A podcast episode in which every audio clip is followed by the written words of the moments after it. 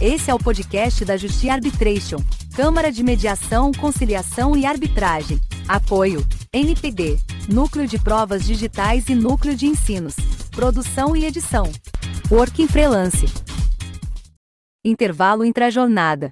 Por Júlio César Camilo da Silva, bacharel em Direito com pós-graduação em Direito e Processo do Trabalho.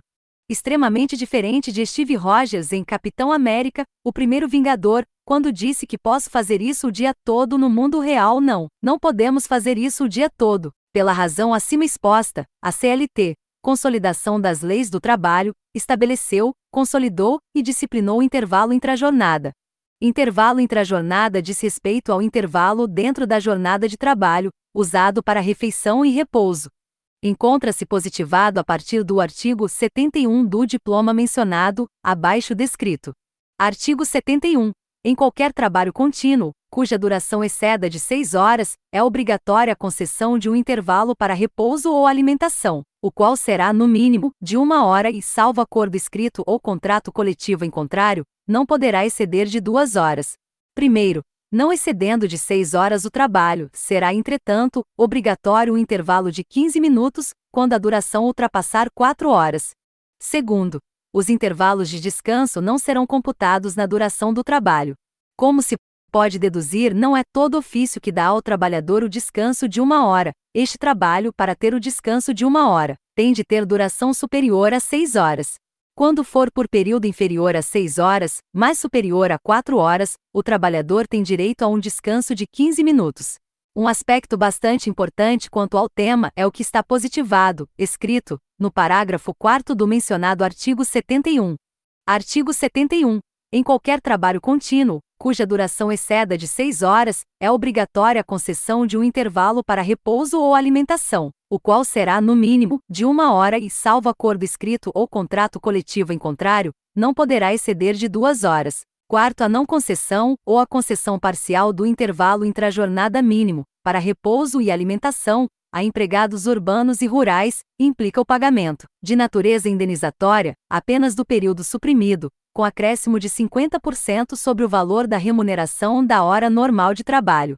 Trata-se de quando o empregador não dá ao empregado o período de descanso, quando este é cobrado na Justiça do Trabalho, mas apenas no que diz respeito ao período suprimido. Novidade esta que foi trazida pela reforma trabalhista, Lei 13.467 de 17. Antes não era apenas pelo período suprimido.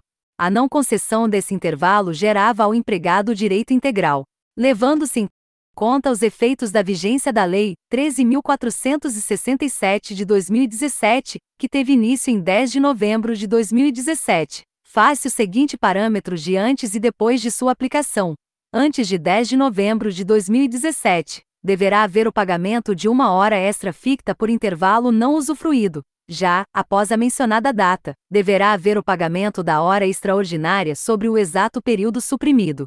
Outro fato importante sobre o tema é que o referido período de descanso e alimentação poderá ser reduzido ou até mesmo fracionado. Claro que depende de norma regulamentar. Podendo esta ser uma convenção ou acordo coletivo, muito comum seu uso pelas empresas de transportes. Artigo 71. Em qualquer trabalho contínuo, cuja duração exceda de 6 horas, é obrigatória a concessão de um intervalo para repouso ou alimentação, o qual será, no mínimo, de uma hora e, salvo acordo escrito ou contrato coletivo em contrário, não poderá exceder de duas horas. Quinto, o intervalo expresso no caput poderá ser reduzido e ou fracionado, e aquele estabelecido no primeiro poderá ser fracionado, quando compreendidos entre o término da primeira hora trabalhada e o início da última hora trabalhada, desde que previsto em convenção ou acordo coletivo de trabalho, ante a natureza do serviço e em virtude das condições especiais de trabalho a que são submetidos estritamente os motoristas cobradores, fiscalização de campo e afins nos serviços de operação de veículos rodoviários, empregados no setor de transporte coletivo de passageiros, mantida a remuneração e concedidos intervalos para descanso menores ao final de cada viagem. Esse foi mais um podcast da Justi Arbitration. Obrigada por se conectar conosco. Curtam, compartilhe e comente. Ative o sininho para ficar por dentro de nossas programações.